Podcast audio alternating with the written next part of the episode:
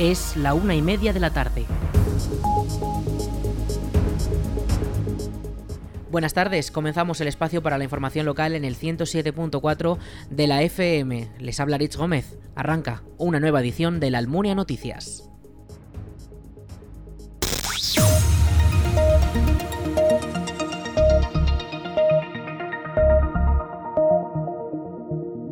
Fax ha informado de que el próximo lunes día 23 se va a producir un corte en el suministro de agua que afectará desde las 9 de la mañana a los vecinos de la calle Santa Pantaria.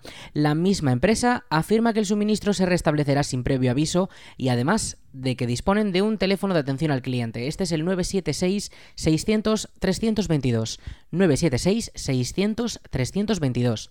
Estos cortes de agua se deben a las obras en la calle Santa Pantaria, la cual está siendo reformada para hacerla más transitable y sobre todo mejorar los sistemas de servicios como el agua potable o las vías de saneamiento, las cuales están deterioradas y cuentan con numerosos problemas que se han ido acumulando por la manera en la que se hizo dicha calle cuando se instalaron todos estos servicios.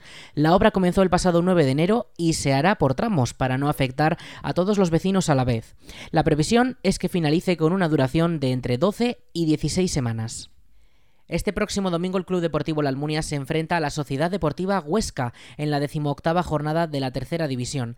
El equipo intentará ganar su segundo partido de la temporada. Escuchamos a Luis Leal, entrenador del equipo almuniense. Bueno, es un reto muy difícil, es un filial de un equipo profesional, todos los chicos que están ahí son profesionales, hay gente de toda España y vamos con la ilusión de volver a hacer un buen partido y de, y de traernos algo para casa. La tercera división una categoría muy competida y todos los días puedes pelear por algo. Así que nuestro objetivo, evidentemente, es ir a pelear por traernos algo positivo.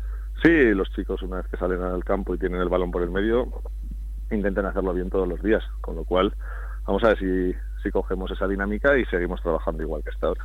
El partido se disputará en terreno ostense a las 11 de la mañana, donde el club de la Almunia ejercerá de visitante e intentará remontar los puntos que necesita para salir de la zona de descenso en esta recta final de la temporada.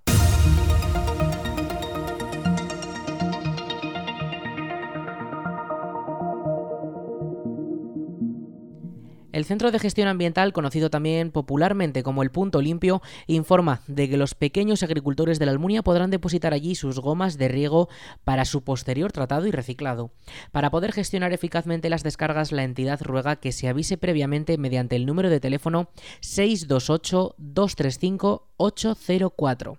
La campaña de recogida de estos materiales estará activa para todos los pequeños agricultores de la localidad hasta el 15 de marzo.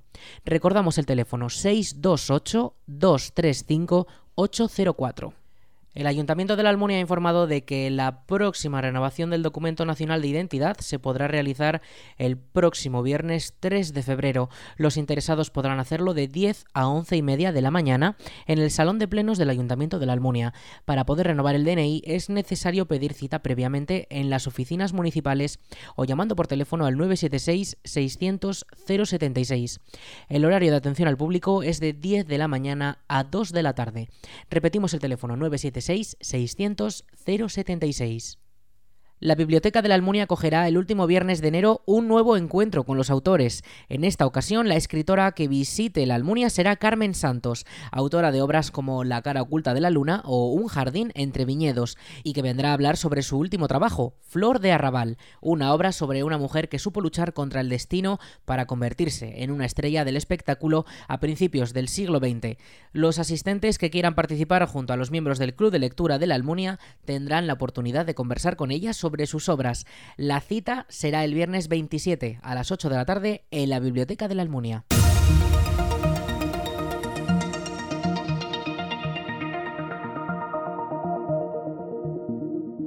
La Concejalía de Cultura ha organizado la celebración del primer concierto de Año Nuevo a cargo del coro infantil Amici Musicae y la Good Band Juvenil. El evento será el próximo sábado 28 de enero a las 8 de la tarde en el Salón Blanco de la Almunia y consiste en un concierto de gran formato destinado a todos los públicos que quieran asistir. El precio de las entradas es de 3 euros y medio y ya pueden adquirirse de manera anticipada en aragontickets.com y una hora antes también en las taquillas del Salón Blanco de la Almunia. Recuerden, el sábado 28 a las 8 de la tarde, concierto del coro juvenil Amici Musicae y la Good Band juvenil en el Salón Blanco. Entradas ya a la venta. El servicio Cuarto Espacio de la Diputación de Zaragoza atendió el año pasado un total de 2.258 consultas de los ayuntamientos, lo que supone un incremento de un 17% con respecto a 2021. Los temas que generaron más dudas a este servicio de apoyo y asesoramiento integral fueron la aplicación de la ley que regula la estabilización del empleo temporal y la reforma laboral.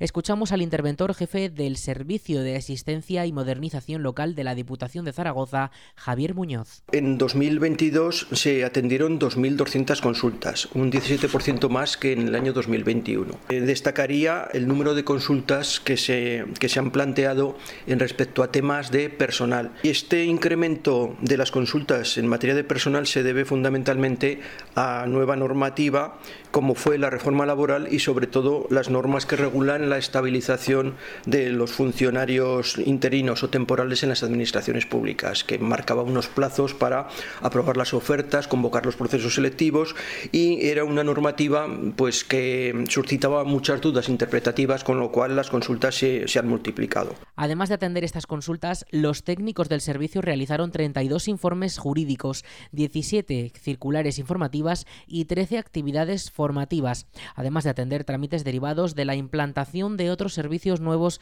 que afectan a los ayuntamientos como el de Ecoprovincia y gestionar la caja de cooperación.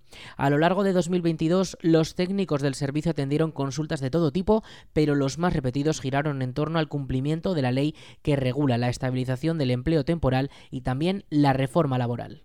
Se producen muchas consultas en materia de, de gestión del presupuesto. ¿Eh? Los ayuntamientos a veces eh, tienen dudas de eh, cuando les, les ocurren situaciones en las que no disponen del crédito suficiente para poder afrontar un gasto, ¿qué, qué soluciones alternativas existen. Para eso fundamentalmente existen las modificaciones presupuestarias, pero a veces hay problemáticas muy especiales que no, no, no se pueden tramitar mm, determinados tipos de expedientes y, y por eso nos, nos, nos plantea la duda de cómo solucionar esos problemas concretos. La labor que desarrolla desarrollamos mm, es una labor que, los ayuntamientos necesitan porque a veces se plantea mm, la, la, polémica, la discusión de que si las diputaciones provinciales son o no necesarias.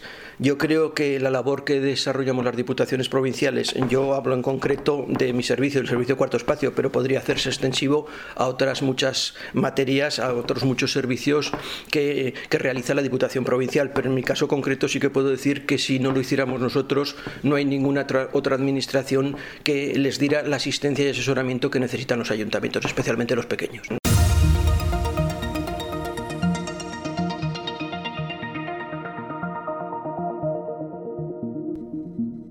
Morata de Jalón recupera la poesía en su séptima edición de la cita Morata en verso.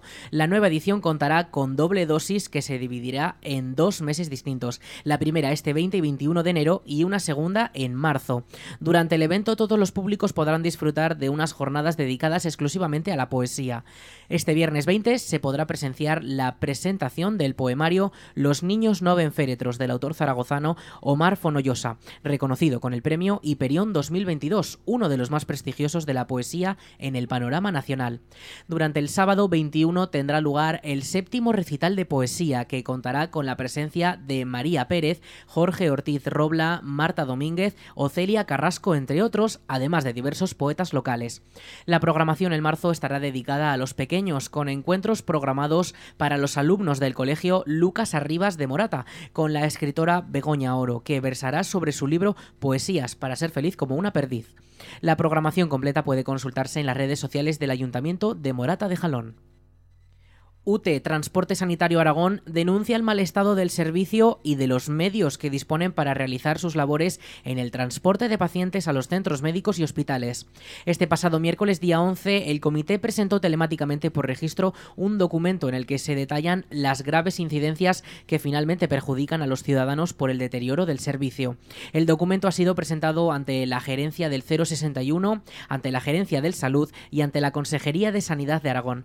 Entre otros problemas denuncia la falta de profesionales como conductores, camilleros o incluso médicos que puedan atender a los pacientes en las ambulancias.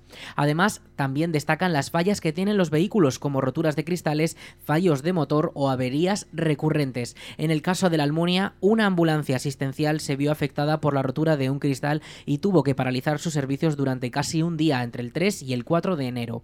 Todos estos problemas, si bien se dan en todo Aragón, las zonas de salud de Zaragoza y la provincia son las más afectadas. Desde el UTE Transporte Sanitario Aragón explican que estas incidencias no se verían si se cumpliesen los puntos de obligado cumplimiento y ya tienen asumido que la Administración culpará a los trabajadores del lamentable estado del transporte sanitario en la comunidad, explican. Además, recuerdan que el transporte sanitario en la comunidad en Aragón vuelve a la huelga este 16 de enero. El sector denuncia que el convenio lleva paralizado cinco años y que no existen vistas de una negociación que desatasque los problemas que se generan. Vamos con la previsión del tiempo.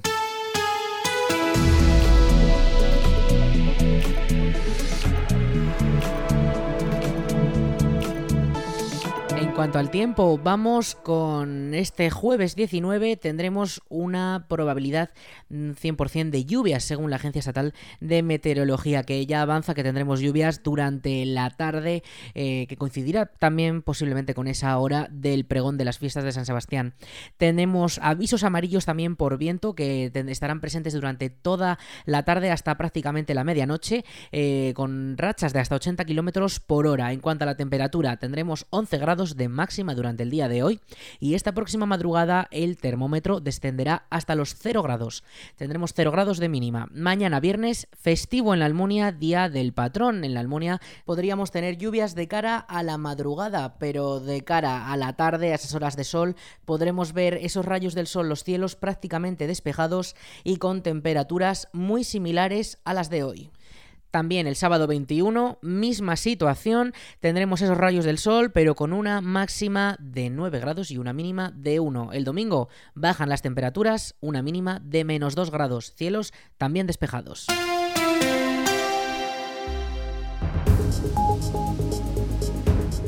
Hasta aquí la información local en la Almunia Radio. En unos minutos a las 2 toman el relevo nuestros compañeros de Aragón Radio Noticias. Más información en laalmuniaradio.es.